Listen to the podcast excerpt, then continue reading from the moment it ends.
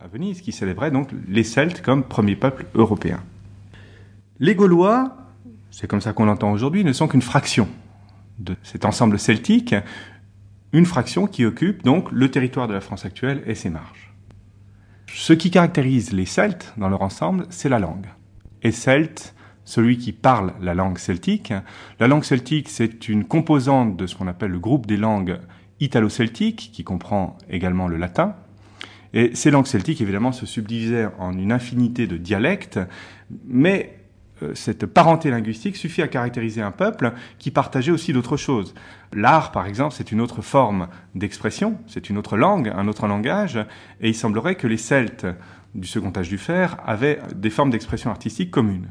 La religion également, c'est quelque chose qui va souvent de pair avec la langue, et on peut penser que ces Celtes second âge du fer partageaient grosso modo les mêmes croyances religieuses, même s'ils exprimaient, ils pratiquaient leur religion différemment, le socle était sans doute commun. Et donc les Gaulois ne constituent qu'une fraction de ces peuples de langue celtique, et la question qui se pose évidemment, c'est de savoir à partir de quand ces peuples de langue celtique apparaissent en Europe. Une question qu'on a finalement assez peu posée pour d'autres peuples, je l'ai dit, comme les Grecs et les Romains, mais qui se pose très systématiquement, très régulièrement pour les Celtes et pour les Gaulois. Alors là, il est très difficile de répondre à cette question. Pourquoi? Parce que contrairement à d'autres peuples, justement les peuples de l'Antiquité classique comme les Grecs ou les Romains, les Gaulois, les Celtes, ne nous ont pratiquement pas légué d'écrit. L'usage de l'écriture n'était pas usuel en Gaule, il était même interdit, selon Jules César, notamment dans le cadre de la religion, on n'avait pas le droit d'écrire. Donc là, c'est très difficile, évidemment, d'observer à partir de quel moment ces peuples commence à apparaître dans l'histoire, puisqu'on n'a ni inscription, ni texte qui peuvent nous l'indiquer. Pour les Grecs, on a par exemple les, épopées homériques, hein, ou des inscriptions trouvées dans les palais minoens. Pour les Celtes, rien de tel. Alors là, c'est évidemment l'archéologie qui pourrait être à même de répondre à cette question, mais là, les spécialistes ne sont pas unanimes. Ce qui est certain, pour la plupart des spécialistes aujourd'hui, c'est qu'au moment où les Celtes et les Gaulois apparaissent dans l'histoire, au VIe siècle, sous la plume d'un grec nommé Hécaté de Milet, vers 550 avant notre ère, ils sont déjà là depuis longtemps. C'est un peuple qui ne vient pas d'arriver, ils sont là depuis longtemps. Alors savoir depuis quand, c'est très difficile. Hérodote, au 5e siècle, nous parle également des Celtes, ce qui montre qu'il y a déjà un siècle de décalage par rapport au premier témoignage. Alors depuis quand C'est une question à laquelle il est difficile de répondre. Ce qui est certain aujourd'hui, c'est qu'il n'y a pas de rupture ni au VIe siècle, ni au VIIe siècle, ni au VIIIe siècle qu'on pourrait corréler avec l'arrivée d'un peuple venu d'ailleurs.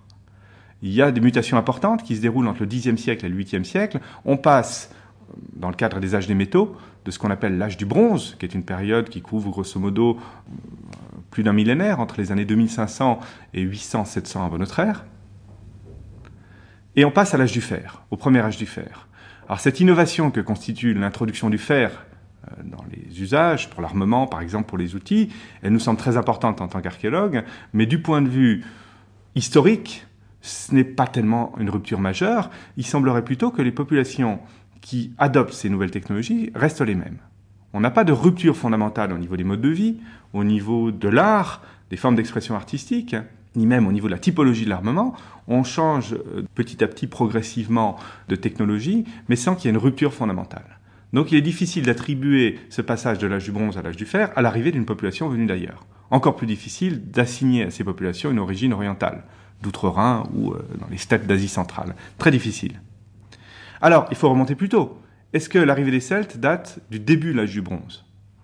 C'est l'idée que défendent un certain nombre de spécialistes, puisqu'effectivement, le milieu du troisième millénaire, vers 2500 avant notre ère, correspond à une période de mutation très importante, l'apparition des métaux, qui est sans doute plus fondamentale que l'apparition du fer. C'est vraiment le passage de l'âge de la pierre polie, des outils en pierre aux outils en métal. Donc la maîtrise de la métallurgie, qui est une technologie euh, tout à fait nouvelle et importante, qui entraîne une réorganisation de la société, qui va de pair avec d'autres innovations importantes.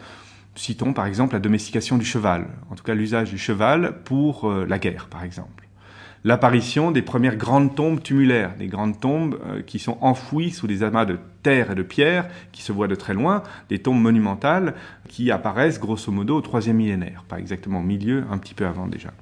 Donc ce sont des innovations tout à fait majeures, tout à fait importantes, qu'on aurait volontiers corrélées à l'arrivée des Celtes. Pourquoi pas? Certains spécialistes n'hésitent pas à remonter encore plus loin. Parce qu'à bien y réfléchir, aujourd'hui on sait que les autres peuples d'Europe, comme les Grecs,